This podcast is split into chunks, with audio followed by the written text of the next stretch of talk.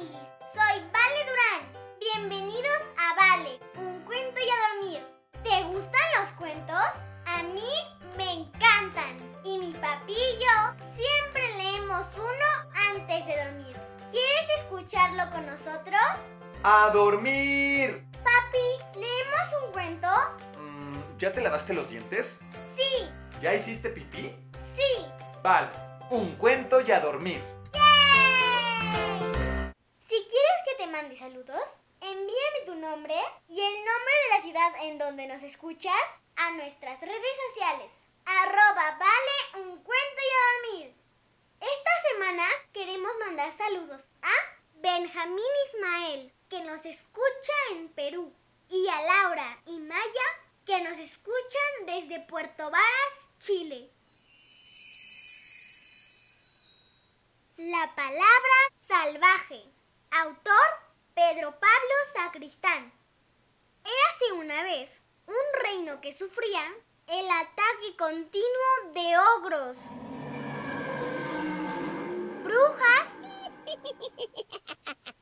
y dragones.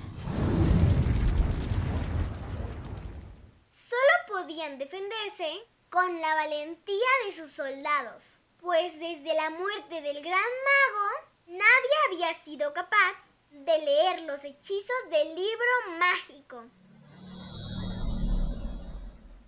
Estos eran muy poderosos, pero también muy peligrosos, que un pequeño error en su pronunciación podía ser terrible.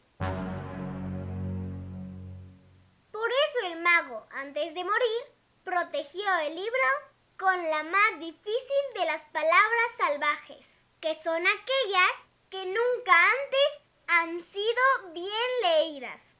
Esperaba así encontrar un digno sucesor, alguien capaz de utilizar la magia sin hacer daño. Por eso, desde pequeños los niños de aquel reino podían elegir entre prepararse para ser soldados o magos. Pero mientras el entrenamiento de los soldados estaba lleno de ejercicio y de aventuras desde el primer día, el de los magos obligaba a estudiar y leer durante mucho tiempo antes de enfrentarse al gran libro y su palabra salvaje. Y de los pocos que terminaron su preparación, ninguno consiguió leer y comprender correctamente aquella misteriosa palabra. Marco era uno de los niños que debería elegir aquel año. Como la mayoría, solo pensaba en ser soldado. Pero justo el día anterior a su decisión, el reino sufrió un terrible ataque y pudo ver cómo el enemigo derrotaba con facilidad incluso a los soldados más fuertes y valientes. A pesar de que cada había más y mejores soldados, nunca habían estado tan cerca de perder la guerra. Hacía falta un gran cambio y Marco comenzó por él mismo.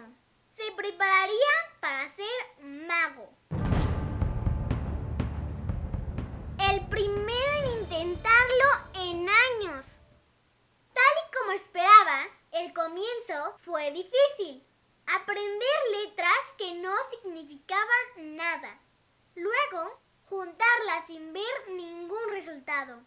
Después, crear las primeras palabras, tan fáciles de decir que las sabría hasta un bebé. Pero mucho más difíciles de leer. Hasta que finalmente, cuando comenzaba a desanimarse, empezó a comprender frases y palabras y pudo leer sus primeros libros y así consiguió el acceso a la gran biblioteca. Ahí encontró muchos libros que ya no eran cosa de bebés. Hablaban de cosas más bonitas y sorprendentes, de las que nada sabían los niños de su edad que se preparaban para las batallas. Y hablaban también de batallas, de las que Marco leyó tanto que se convirtió en un experto. En aquella libros aprendía tantas cosas que no paraba de leerlos uno tras otro. Y Marco, siendo apenas un niño, empezó a darse cuenta de que esos libros le estaban convirtiendo en uno de los mayores sabios del reino. Comprendió que nadie había sustituido al gran mago porque estaban tan ocupados aprendiendo a luchar que apenas dedicaban tiempo para aprender a leer correctamente y pensó que había llegado el momento de enfrentarse a la palabra salvaje. Hacía años que nadie lo intentaba y todos acudieron emocionados a la gran plaza. Marco abrió el libro y por fin vio la palabra. Hictricos tacunti jagoni.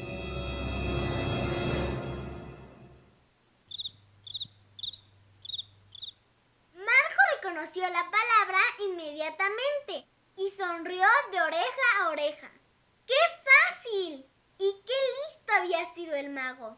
Aquella palabra no significaba nada por sí misma. Solo era el título de uno de los libros más raros y escondidos que había en la biblioteca. Uno que, por cierto, le había encantado a Marco. Un libro lleno de palabras raras que explicaba las mejores técnicas de lucha contra ogros, brujas y dragones, con sus puntos débiles y todo lo necesario para derrotarlos fácilmente. Marco corrió a buscarlo a la biblioteca y descubrió un mensaje oculto en la última página. Yo, el gran mago, te nombro a ti, seas quien seas, mi sucesor, y comparto contigo el mayor de mis secretos. Nunca fui mago. Todo el poder que tuve vino de lo que aprendí en estos libros como lo has hecho tú. Este libro solo completa ese poder ayudándote a parecer mágico, pues los ingenuos soldados no seguirían a un simple sabio, pero sí a un poderoso mago. Marco comprendió entonces para qué servían todas aquellas palabras raras. No eran más que falsos hechizos, un simple truco para conseguir un líder sabio.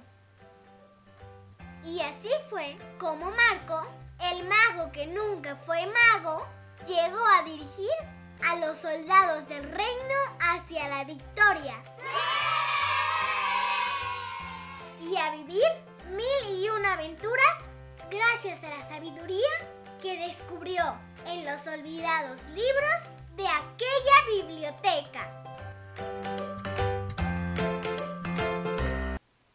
Y colorín colorado, este cuento se ha terminado. Ahora sí, a dormir. Buenas noches, mi amor. Buenas noches, papi. Que sueñes con los angelitos. Te amo, papi. Yo te amo más, mi princesa. Buenas noches, amiguis. Si te gustó este cuento, recomiéndalo a más amiguis. Ponle me gusta y suscríbete. Ah, y sígueme en mis redes sociales. Arroba vale, un cuento y a dormir. Ahora sí, bye amiguis.